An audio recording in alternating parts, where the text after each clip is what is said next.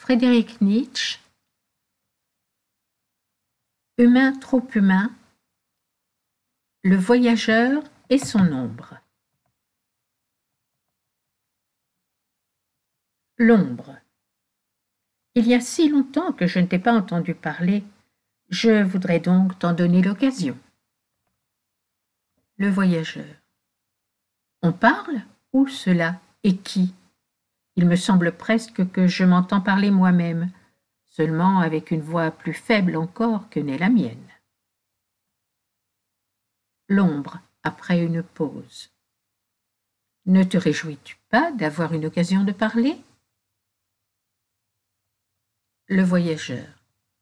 Par Dieu et toutes les choses auxquelles je ne crois pas, mon ombre parle, je l'entends, mais je n'y crois pas. L'ombre. Mettons que cela soit, et n'y réfléchissons pas davantage. En une heure, tout sera fini. Le voyageur. C'est justement ce que je pensais lorsque, dans une forêt aux environs de Pise, je vis d'abord deux, puis cinq chameaux. L'ombre. Tant mieux, si nous sommes patients envers nous-mêmes, tous deux de la même façon, une fois que notre raison se tait. De la sorte, nous n'aurons pas de mots aigres dans la conversation. Et nous ne mettrons pas aussitôt les poussettes à l'autre, si par hasard ces paroles nous sont incompréhensibles. Si l'on ne sait pas répondre du tac au tac, il suffit déjà que l'on dise quelque chose. C'est la juste condition que je mets à m'entretenir avec quelqu'un. Dans une conversation un peu longue, le plus sage même devient une fois folle et trois fois niais. Le voyageur. Ton peu d'exigence n'est pas flatteur pour celui à qui tu l'avoues. L'ombre. Dois-je donc flatter? Le voyageur. Je pensais que l'ombre de l'homme était sa vanité, mais celle-ci ne demanderait pas Dois-je donc flatter? L'ombre. La vanité de l'homme, autant que je la connais, ne demande pas non plus, comme j'ai fait deux fois déjà, si elle peut parler. Elle parle toujours. Le voyageur. Je remarque d'abord Combien je suis discourtois à ton égard, ma chère ombre. Je ne t'ai pas encore dit d'un mot combien je me réjouis de t'entendre et non seulement de te voir. Tu sauras que j'aime l'ombre comme j'aime la lumière. Pour qu'il y ait beauté du visage, clarté de la parole, bonté et fermeté du caractère, l'ombre est nécessaire autant que la lumière. Ce ne sont pas des adversaires. Elles se tiennent plutôt amicalement par la main, et quand la lumière disparaît, l'ombre s'échappe à sa suite. L'ombre. Et je hais ce que tu es, la nuit. J'aime les hommes parce qu'ils sont disciples de la lumière, et je me réjouis de la clarté qui est dans leurs yeux quand ils connaissent et découvrent les infatigables connaisseurs et découvreurs. Cette ombre que tous les objets montrent quand le rayon du soleil de la science tombe sur eux, je suis cette ombre encore. Le voyageur. Je crois te comprendre, quoique tu te sois exprimé peut-être un peu à la façon des ombres. Mais tu avais raison. De bons amis se donnent çà et là, pour signe d'intelligence, un mot obscur qui, pour tout tiers, doit être une énigme. Et nous sommes bons amis, donc assez de préliminaires. Quelques centaines de questions pèsent sur mon âme, et le temps où tu pourras y répondre est peut-être bien court. Voyons sur quoi nous nous entretiendrons en toute hâte et en toute paix. L'ombre mais les ombres sont plus timides que les hommes. Tu ne feras part à personne de la manière dont nous avons conversé ensemble. Le voyageur. De la manière dont nous avons conversé ensemble. le ciel me préserve des dialogues qui traînent longuement leur fil par écrit.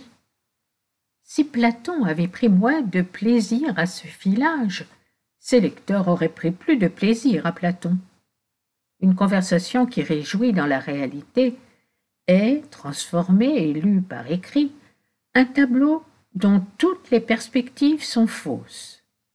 Tout est trop long ou trop court. Cependant, je pourrais peut-être faire part de ce sur quoi nous serons tombés d'accord. L'ombre. Cela me suffit, car tous n'y reconnaîtront que tes opinions. À l'ombre, nul ne pensera. Le voyageur. Peut-être t'abuses-tu, ami. Jusqu'ici, dans mes opinions, on s'est plutôt avisé de l'ombre que de moi-même. L'ombre. Plutôt de l'ombre que de la lumière? Est-ce possible? Le voyageur. Sois sérieuse, chère folle. Déjà, ma première question veut du sérieux.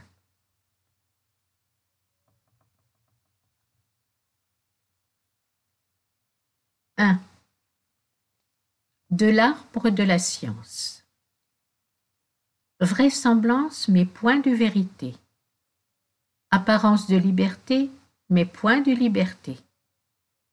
C'est à cause de ces deux fruits que l'arbre de la science ne risque pas d'être confondu avec l'arbre de vie. 2. La raison du monde. Le monde n'est pas le substratum d'une raison éternelle. C'est ce que l'on peut prouver définitivement par le fait que cette portion du monde que nous connaissons, je veux dire notre raison humaine, n'est pas trop raisonnable. Et si elle n'est pas, en tout temps et complètement, sage et rationnelle, le reste du monde ne le sera pas non plus le raisonnement à minori ad maius, a parte ad totum, est applicable ici, et avec une force décisive. 3. Au commencement était. Exalter les origines, c'est la surpousse métaphysique qui se refait jour dans la conception de l'histoire et fait penser absolument au commencement de toute chose se trouve ce qu'il y a de plus précieux et de plus essentiel. 4. Mesure de la valeur et de la vérité. Pour la hauteur des montagnes, la peine qu'on prend à les gravir n'est nullement une unité de mesure, et dans la science il en serait autrement, nous disent quelques-uns veulent passer pour initiés. La peine que coûte une vérité déciderait justement de la valeur de cette vérité. Cette morale absurde part de l'idée que les vérités ne sont proprement rien de plus que des appareils de gymnastique où nous devrions bravement travailler jusqu'à la fatigue morale pour les athlètes et gymnasiarques de l'esprit. 5. Langage et réalité. Il y a un mépris hypocrite de toutes les choses qu'en fait les hommes regardent comme les plus importantes, de toutes les choses prochaines. On dit, par exemple, on ne mange que pour vivre. Mensonge exécrable, comme celui qui parle de la procréation des enfants comme du dessin propre de toute volupté. Au rebours, la grande estime des choses importantes n'est presque jamais entièrement vraie, quoique les prêtres et les métaphysiciens nous aient accoutumés en ces matières à un langage hypocritement exagéré, ils n'ont pas réussi à changer le sentiment qui n'attribue pas à ces choses importantes autant d'importance qu'à ces choses prochaines méprisées. Une fâcheuse conséquence de cette double hypocrisie n'en reste pas moins qu'on ne fait pas des choses prochaines, par exemple du manger, de l'habitation, de l'habillement, des relations sociales, l'objet d'une réflexion et réforme continuelle, libre de préjugés et générale. Mais que, la chose passant pour dégradante, on en détourne son application intellectuelle et artistique, si bien que d'un côté l'accoutumance et la frivolité remportent sur l'élément inconsidéré, par exemple sur la jeunesse sans expérience, une victoire aisée, tandis que de l'autre, nos continuelles infractions aux lois les plus simples du corps et de l'esprit nous mènent tous, jeunes et vieux, à une honteuse dépendance et servitude. Je veux dire, à cette dépendance, au fond superflue, des médecins, professeurs et curateurs des âmes, dont la pression s'exerce toujours, maintenant encore, sur la société tout entière. 6. L'imperfection terrestre est sa cause principale. Quand on regarde autour de soi, on tombe sans cesse sur des hommes qui ont toute leur vie mangé des œufs, sans remarquer que les plus allongés sont les plus friands, qui ne savent pas qu'un orage est profitable au ventre, que les parfums sont plus odorants dans un air froid et clair, que notre sens du goût n'est pas le même dans toutes les parties de la bouche, que tout repas où l'on dit ou écoute de bonnes choses porte préjudice à l'estomac. On aura beau ne pas être satisfait de ces exemples du manque d'esprit d'observation, on n'en devra que plus avouer que les choses les plus prochaines sont, pour la plupart des gens, mal vues et très rarement étudiées. Et cela est-il indifférent Que l'on considère, enfin, que de ce manque dérivent presque tous les vices corporels et moraux des individus? Ne pas savoir ce qui nous est nuisible dans l'arrangement de l'existence, la division de la journée, le temps et le choix des relations, dans les affaires et le loisir, le commandement et l'obéissance, les sensations de la nature et de l'art, le manger, le dormir et le réfléchir, être ignorant dans les choses les plus mesquines et les plus journalières. C'est ce qui fait de la terre, pour tant de gens, un champ de perdition. Qu'on ne dise pas qu'il s'agit ici, comme partout, du manque de raison chez les hommes. Au contraire, il y a de la raison assez, et plus qu'assez, mais elle est menée dans une direction fausse et artificiellement détournée de ces choses mesquines et prochaines. Les prêtres, les professeurs et la sublime ambition des idéalistes de toute espèce, de la grossière et de la fine, persuadent à l'enfant déjà qu'il s'agit de toute autre chose, du salut de l'âme, du service de l'État, du progrès de la science, ou bien de considération et de propriété comme du moyen de rendre des services à l'humanité entière, au lieu que les besoins de l'individu, ses nécessités grandes et petites, dans les vingt-quatre heures du jour, sont, dit-on, quelque chose de méprisable ou d'indifférent.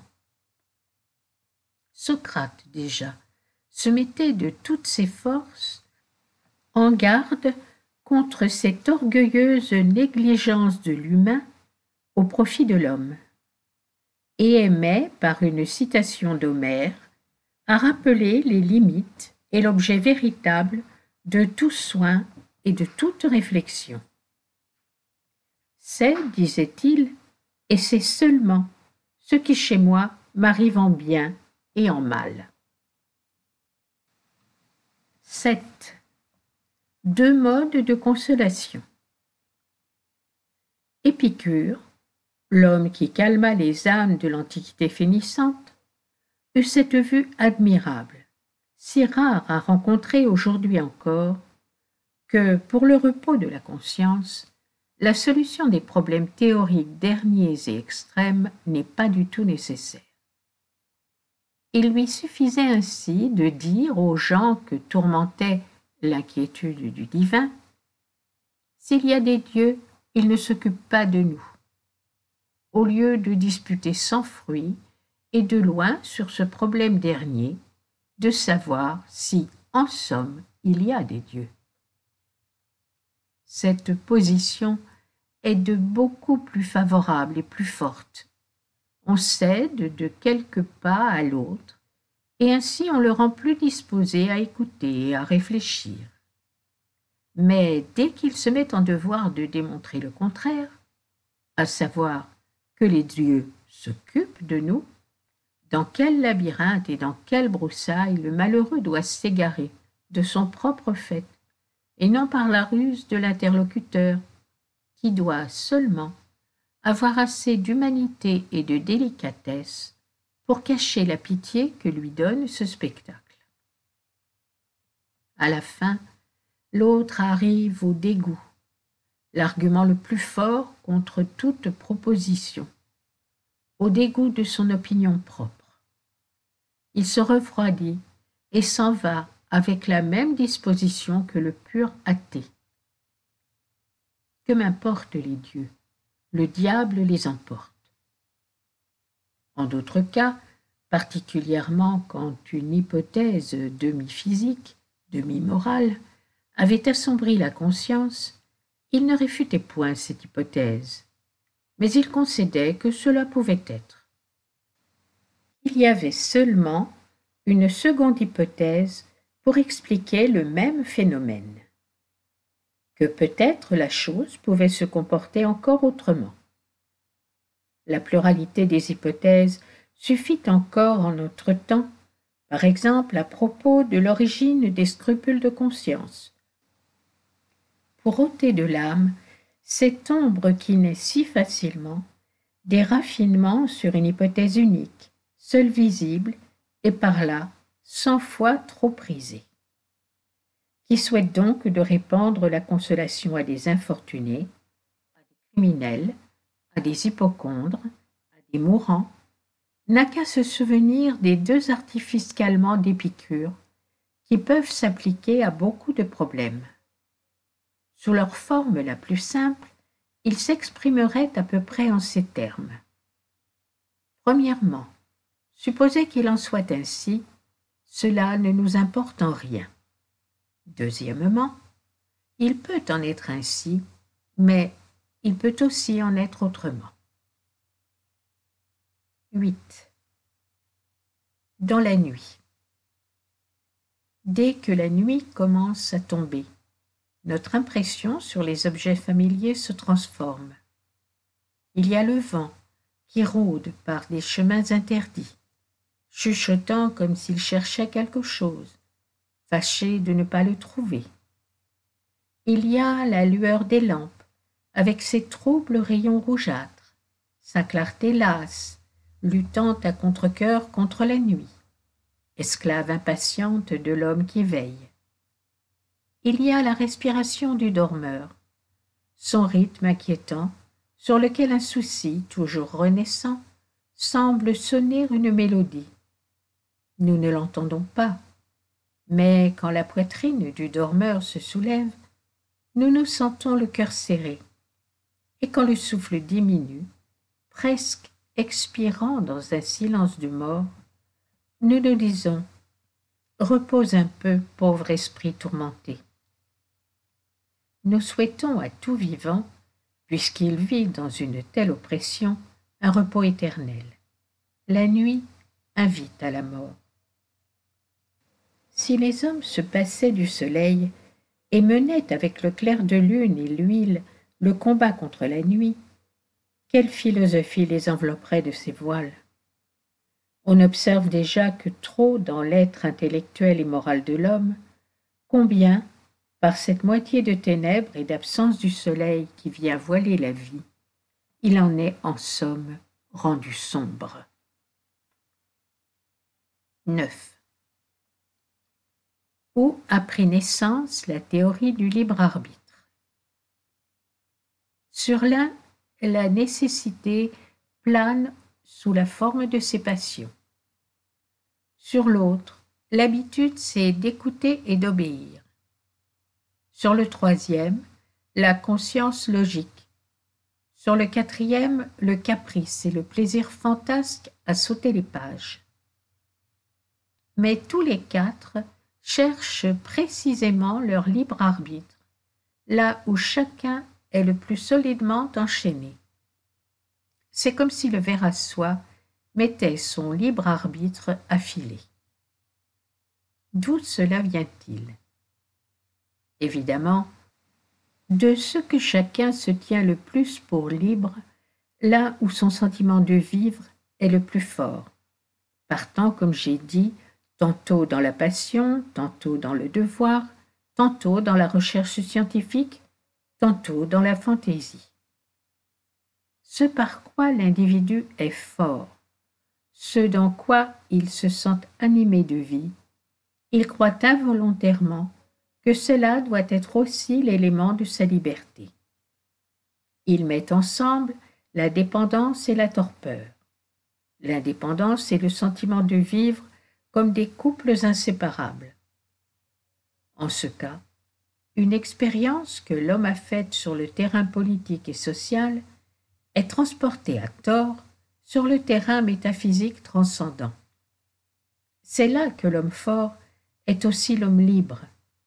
C'est là que le sentiment vivace de joie et de souffrance, la hauteur des espérances, la hardiesse du désir, la puissance de la haine sont l'apanage du souverain et de l'indépendant, tandis que le sujet, l'esclave, vit opprimé et stupide. La théorie du libre arbitre est une invention des classes dirigeantes. 10. Ne pas sentir de nouvelles chaînes. Tant nous ne nous sentons pas dépendre de quelque chose, nous nous tenons pour indépendants. Conclusion erronée qui montre quel est l'orgueil et la soif de domination de l'homme. Car il admet ici qu'en toutes circonstances, il doit remarquer et reconnaître sa dépendance aussitôt qu'il l'a subie. Par suite de l'idée préconçue qu'à l'ordinaire, il vit dans l'indépendance et que, s'il vient à la perdre exceptionnellement, il sentira sur le champ un contraste d'impression. Mais quoi? Si c'était le contraire qui fût vrai, qu'il vécut toujours dans une multiple dépendance, mais qu'il se tint pour libre là où, par une longue accoutumance, il ne sent plus la pression des chaînes. Seules les chaînes nouvelles le font souffrir encore.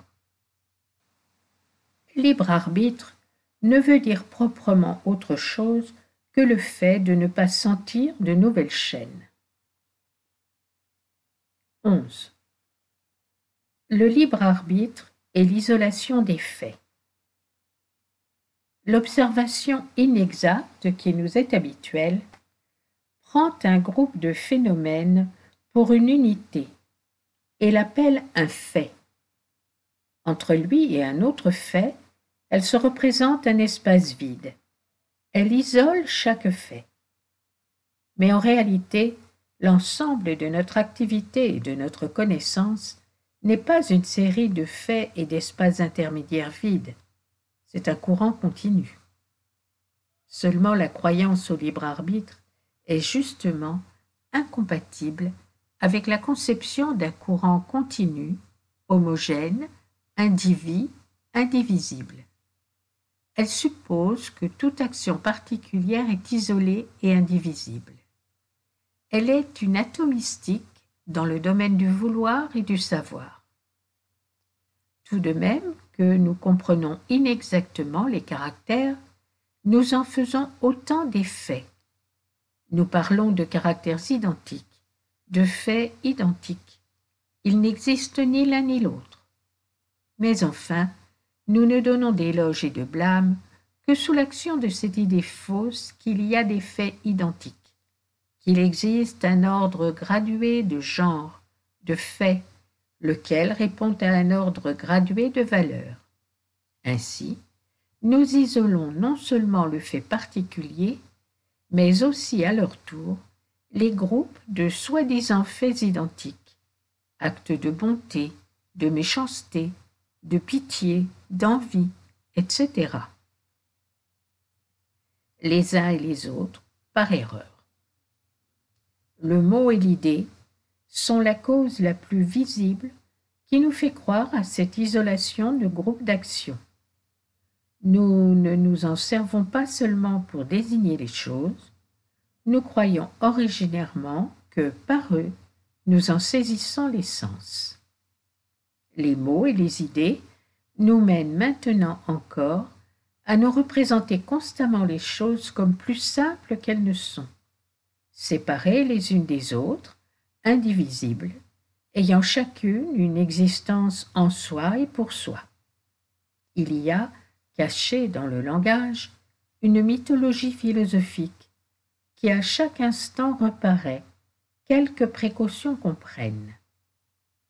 La croyance au libre arbitre, c'est-à-dire la croyance aux faits identiques et aux faits isolés, possède dans le langage un apôtre et un représentant perpétuel. 12 les erreurs fondamentales. Pour que l'homme ressente un plaisir ou un déplaisir moral quelconque, il faut qu'il soit dominé par une de ces deux illusions. Ou bien il croit à l'identité de certains faits, de certains sentiments. Alors, il a, par la comparaison d'états actuels avec des états antérieurs, et par l'identification ou la différenciation de ces états, telle qu'elle a lieu dans tout souvenir, un plaisir ou un déplaisir moral. Ou bien il croit au libre arbitre. Par exemple, quand il pense Je n'aurais pas dû faire cela, cela aurait pu finir autrement, et par là prend également du plaisir ou du déplaisir.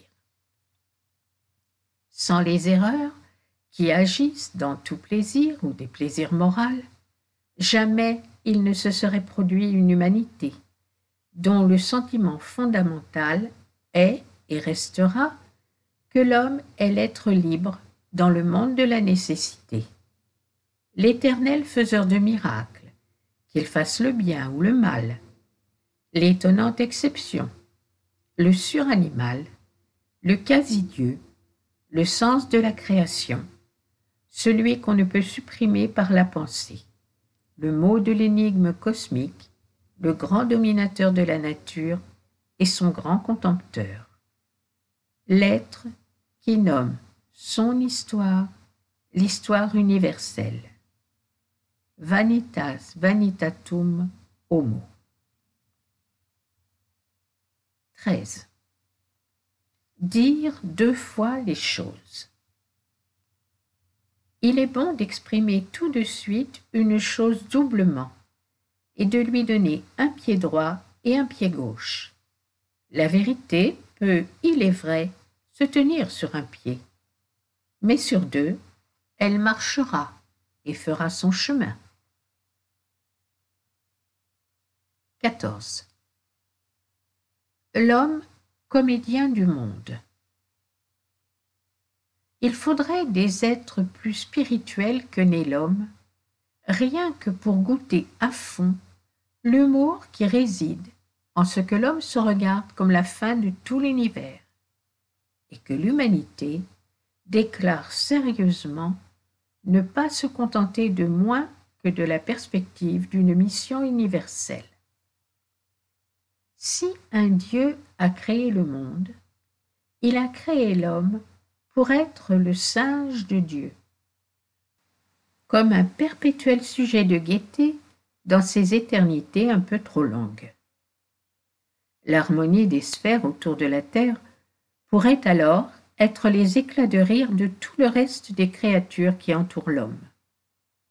La douleur sert à cet immortel ennuyé à chatouiller son animal favori, pour prendre son plaisir à ses attitudes fièrement tragiques et aux explications de ses propres souffrances. Surtout à l'invention intellectuelle de la plus vaine des créatures, étant l'inventeur de cet inventeur. Car celui qui imagina l'homme pour en rire avait plus d'esprit que lui, et aussi plus de plaisir à l'esprit. Ici même où notre humanité veut enfin s'humilier volontairement, la vanité nous joue encore un tour, en nous faisant penser que nous autres hommes serions du moins dans cette vanité quelque chose d'incomparable et de miraculeux. Nous, uniques dans le monde. Ah, ces choses par trop invraisemblables.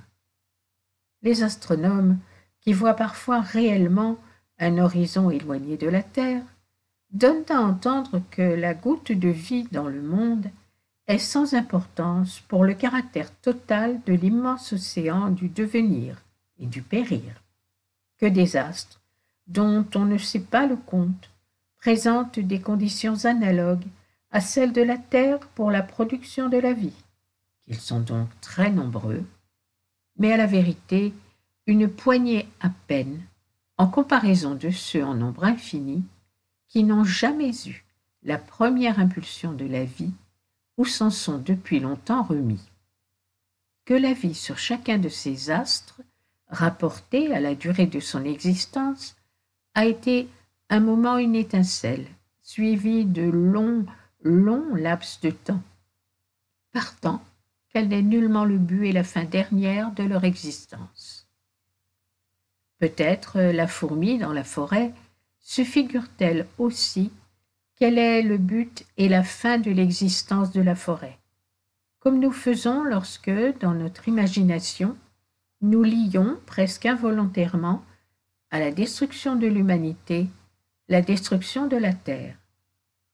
Encore sommes-nous modestes quand nous nous en tenons là, et que nous n'arrangeons pas pour fêter les funérailles du dernier mortel un crépuscule général du monde et des dieux.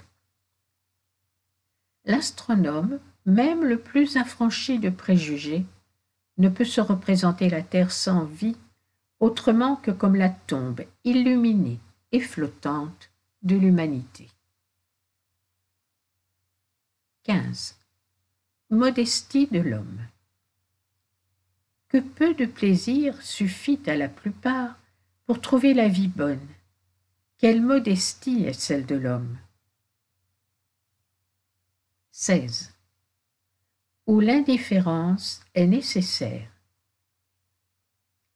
Rien ne serait plus absurde que de vouloir attendre ce que la science établira définitivement sur les choses premières et dernières, et jusque-là de penser à la manière traditionnelle, et surtout de croire ainsi comme on l'a souvent conseillé.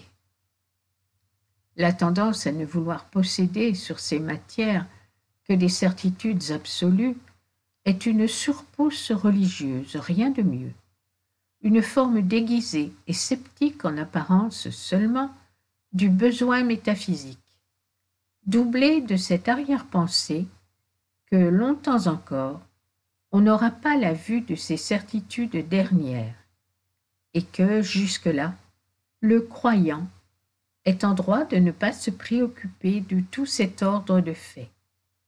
Nous n'avons pas du tout besoin de ces certitudes autour de l'extrême horizon. Pour vivre une vie humaine pleine et solide, tout aussi peu que la fourmi en a besoin pour être une bonne fourmi. Il nous faut bien plutôt tirer au clair d'où provient réellement l'importance fatale que nous avons si longtemps attribuée à ces choses. Et pour cela, nous avons besoin de l'histoire des sentiments moraux et religieux, car c'est seulement sous l'influence de ces sentiments que ces problèmes culminants de la connaissance sont devenus pour nous si graves et si redoutables. On a introduit en contrebande, dans les domaines les plus extérieurs, vers lesquels l'œil de l'esprit se dirige encore sans pénétrer en eux des concepts comme ceux de faute et de peine, et même de peine éternelle. Et cela avec d'autant moins de scrupules que ces domaines étaient plus obscurs pour nous. On a de toute antiquité imaginé témérairement là où l'on ne pouvait rien assurer, et l'on a persuadé sa descendance d'admettre ses imaginations pour choses sérieuses et vérités, usant comme dernier ajout de cette proposition exécrable que croire vaut plus que savoir. Or maintenant, ce qui est nécessaire vis-à-vis de ces choses dernières, ce n'est pas le savoir opposé à la croyance, mais l'indifférence à l'égard de la croyance et du prétendu savoir en ces matières. Toute autre chose doit nous tenir de plus près que ce qu'on nous a jusqu'ici prêché comme le plus important. Je vais dire ces questions. Quelle est la fin de l'homme? Quelle est sa destinée après la mort? Comment se réconcilie-t-il avec Dieu? Et toutes les expressions possibles de ces curiosas. Aussi peu que ces questions des dogmatistes religieux nous touchent, celles des dogmatistes philosophes, qu'ils soient idéalistes ou matérialistes ou réalistes. Tous, tant qu'ils sont, s'occupent de nous pousser à une décision sur des matières où ni croyance ni savoir ne sont nécessaires. Même pour le plus épris de science, il est plus avantageux qu'autour de tout ce qui est l'objet de recherche et accessible à la raison, s'étende une fallacieuse ceinture de marais nébuleux, une bande d'impénétrables, d'éternellement flux et d'interminables. C'est précisément par la comparaison avec le règne de l'obscur, aux confins des terres du savoir, que le monde de la science, clair et prochain, tout prochain, croît sans cesse en valeur. Il nous faut de nouveau devenir bons prochains des objets prochains, et ne pas laisser, comme nous avons fait jusqu'ici, notre regard passer avec mépris au-dessus d'eux pour se porter vers les nus et les esprits de la nuit. Dans des forêts et des cavernes, dans des terres marécageuses et sous des cieux couverts, c'est là que l'homme a trop longtemps vécu, vécu pauvrement, aux divers degrés de civilisation des siècles entiers de siècles. Là, il a appris à mépriser le présent et le prochain et la vie et lui-même. Et nous, nous qui habitons les plaines plus lumineuses de la nature et de l'esprit, nous contractons encore par héritage en notre sang quelque chose de ce poison du mépris envers les choses prochaines. 17. Explication profonde. Celui qui a donné d'un passage d'auteur une explication plus profonde que n'en était la conception, n'a pas expliqué son auteur, il l'a obscurci. Telle est la situation de nos métaphysiciens à l'égard du texte de la nature.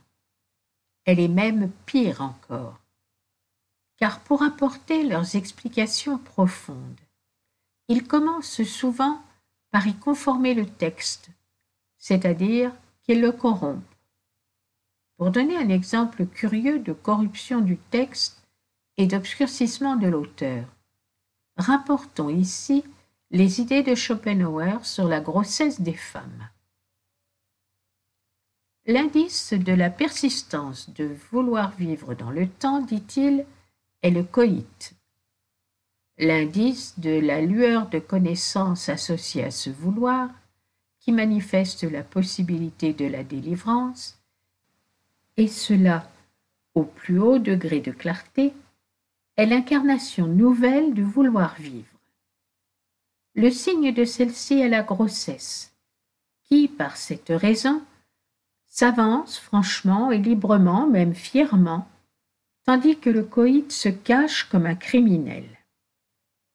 Il prétend que toute femme, si elle était surprise dans l'acte de génération, mourrait de honte, mais qu'elle met en vue sa grossesse sans une trace de honte, même avec une sorte d'orgueil. Avant tout, cet état ne se laisse pas si facilement mettre en vue plutôt qu'il ne se met en vue lui-même. Mais Schopenhauer, en ne relevant justement que la préméditation de cette mise en vue, se prépare son texte pour qu'il s'accorde à l'explication déjà préparée. Puis, ce qu'il dit de la généralité du phénomène à expliquer n'est pas vrai. Il parle de toute femme, mais beaucoup, notamment les jeunes femmes, montrent souvent en cet état une pénible honte même vis-à-vis de leurs plus proches parents. Et si des femmes d'un âge plus mûr et de l'âge le plus mûr, surtout des femmes du bas peuple, trouvent en effet, comme on le dit, quelque plaisir à cet état, c'est qu'elles donnent à entendre par là qu'elles sont encore désirées des hommes. Qu'à leur aspect le voisin et la voisine ou un étranger qui passe disent ou pensent est-il bien possible? Cette aumône est toujours acceptée volontiers par la vanité féminine dans sa bassesse intellectuelle. Au contraire, ce serait, à conclure des propositions de Schopenhauer, les plus fines et les plus intelligentes des femmes qui se réjouissent le plus publiquement de leur état. C'est qu'elles ont la pleine perspective de mettre au monde un enfant miraculeux par l'intelligence, dans lequel la volonté se nie une fois de plus pour le bien général. Sottes femmes. Elles auraient, au contraire, toute raison de cacher leur grossesse avec plus de honte encore que tout ce qu'elles cachent. On ne peut pas dire que ces choses soient tirées de la réalité. Mais en supposant que Schopenhauer ait eu, d'une façon générale, parfaitement raison de dire que les femmes, dans l'état de grossesse, montrent plus de contentement d'elles-mêmes qu'elles n'en montrent d'ordinaire, il y aurait à portée de la main une explication plus proche que la sienne. On pourrait se représenter un gloussement de poule même avant la ponte de l'œuf, et ce gloussement voudrait dire Voyez, voyez, je vais pondre un œuf, je vais pondre un œuf. 18. Le Diogène moderne. Avant de chercher l'homme, il faut avoir trouvé la lanterne. Sera-ce nécessairement la lanterne du cynique 19. Immoraliste. Il faut maintenant que les moralistes consentent à se laisser traiter d'immoralistes parce qu'ils dissèquent la morale. Cependant, celui qui veut disséquer est forcé de tuer, mais seulement pour que l'on puisse mieux connaître et juger, et aussi vivre mieux, non point pour que le monde entier se mette à disséquer. Malheureusement, les hommes s'imaginent encore que le moraliste doit être, par tous les actes de sa vie, un modèle que ses semblables doivent imiter. Ils le confondent avec le prédicateur de la morale. Les moralistes d'autrefois ne disséquaient pas assez et prêchaient trop souvent. De là vient cette confusion et cette conséquence désagréable pour les moralistes d'aujourd'hui. 20. Ne pas confondre. Les moralistes qui traitent des sentiments grandioses, puissants et désintéressés, par exemple chez les héros de Plutarque, ou bien de l'état d'âme pur, illuminé, ardent, chez les êtres vraiment bons, comme on traiterait un sévère problème de la connaissance, et qui rechercherait l'origine de ces sentiments et de ces états d'âme, en montrant ce qu'il y a de compliqué dans une apparente simplicité, en envisageant l'enchevêtrement des motifs, À quoi se mêle le fil ténu des illusions idéales et des sensations individuelles et collectives, transmises de loin et lentement renforcées, ces moralistes diffèrent le plus de ceux avec qui on les confond le plus souvent. Les esprits mesquins, qui ne croient pas du tout à ces sentiments et à ces états d'âme, et qui pensent cacher leur propre misère derrière l'éclat de la grandeur et de la pureté. Les moralistes disent il y a là des problèmes, et les gens mesquins disent il y a là des imposteurs et des duperies. Ils nient donc tout simplement l'existence de ce que ceux-là s'appliquent à expliquer. 21. L'homme, celui qui mesure. Peut-être pourrait-on ramener toute l'origine de la moralité des hommes à l'énorme agitation intérieure qui saisit l'humanité primitive lorsqu'elle découvrit la mesure et l'évaluation, la balance et la pesée. On sait que le mot homme signifie celui qui mesure. Il a voulu se dénommer d'après sa plus grande découverte. Ces notions nouvelles l'élevèrent dans des domaines que l'on ne saurait ni mesurer ni peser, qui primitivement ne semblaient pas aussi inaccessibles. 22.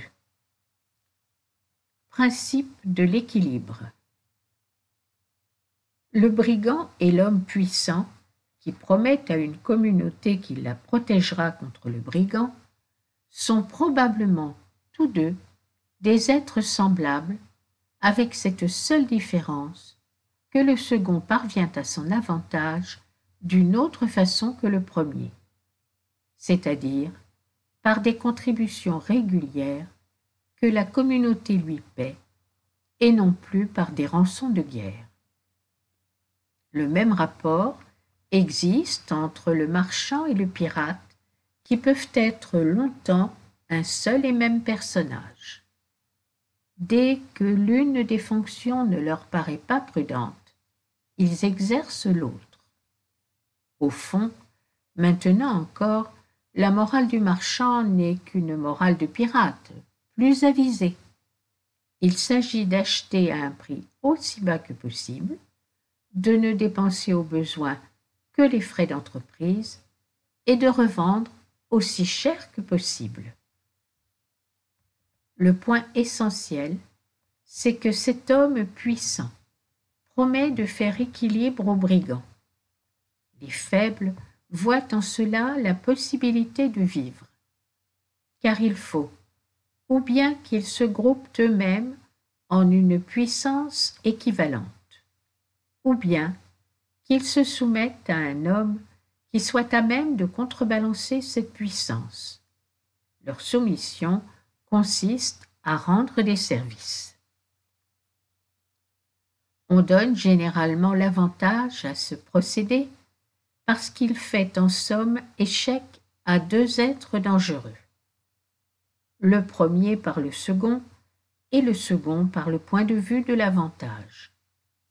Car le protecteur gagne à bien traiter ceux qui lui sont assujettis, pour qu'ils puissent non seulement se nourrir eux-mêmes, mais encore nourrir leur dominateur. Il se peut d'ailleurs qu'il soit encore traité assez durement et assez cruellement. Mais, en comparaison de l'anéantissement complet qui jadis était toujours à craindre, les hommes éprouvent un grand soulagement. La communauté est au début de l'organisation des faibles pour faire équilibre aux puissances menaçantes. Une organisation en vue de la supériorité serait préférable si l'on devenait alors assez fort pour anéantir la puissance adverse. Et lorsqu'il s'agit d'un seul destructeur puissant, c'est certainement ce que l'on tentera. Mais cet ennemi est peut-être le chef d'une lignée ou bien il possède un grand nombre d'adhérents. Alors la destruction rapide et définitive sera peu probable, et il faudra s'attendre à de longues hostilités qui apporteraient à la communauté l'état le moins désirable, parce que celle-ci perdrait ainsi le temps qui lui est nécessaire pour veiller régulièrement à son entretien et qu'elle verrait sans cesse menacer le produit de son travail. C'est pourquoi la communauté préfère mettre sa puissance de défense et d'attaque exactement à la hauteur où se trouve la puissance du voisin dangereux, et lui donner à entendre que, ses armes valant dès lors les siennes, il n'y a pas de raison pour ne pas être bons amis. L'équilibre est donc une notion très importante pour les anciens principes de justice et de morale. L'équilibre est la base de la justice. Si, aux périodes barbares, celle-ci dit œil pour œil, dent pour dent, elle considère l'équilibre comme atteint et veut conserver cet équilibre au moyen de cette faculté de rendre l'appareil de telle sorte que si l'un commet un délit au détriment de l'autre, l'autre ne pourra plus exercer sa vengeance avec une colère aveugle.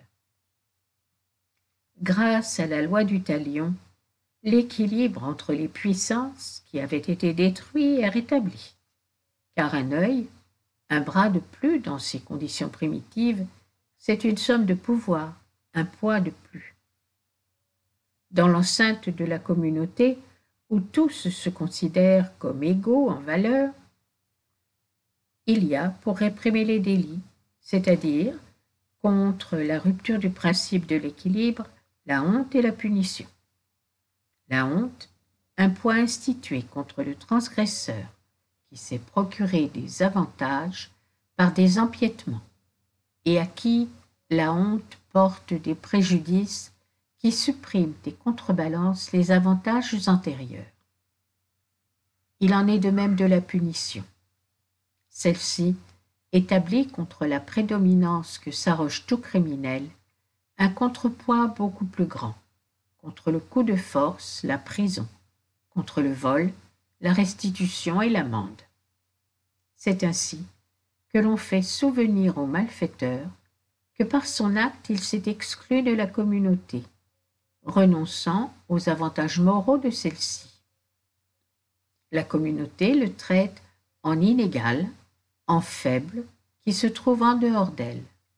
C'est pourquoi la punition est non seulement une vengeance, c'est quelque chose de plus qui possède la dureté de l'état primitif, car c'est cet état qu'elle veut rappeler.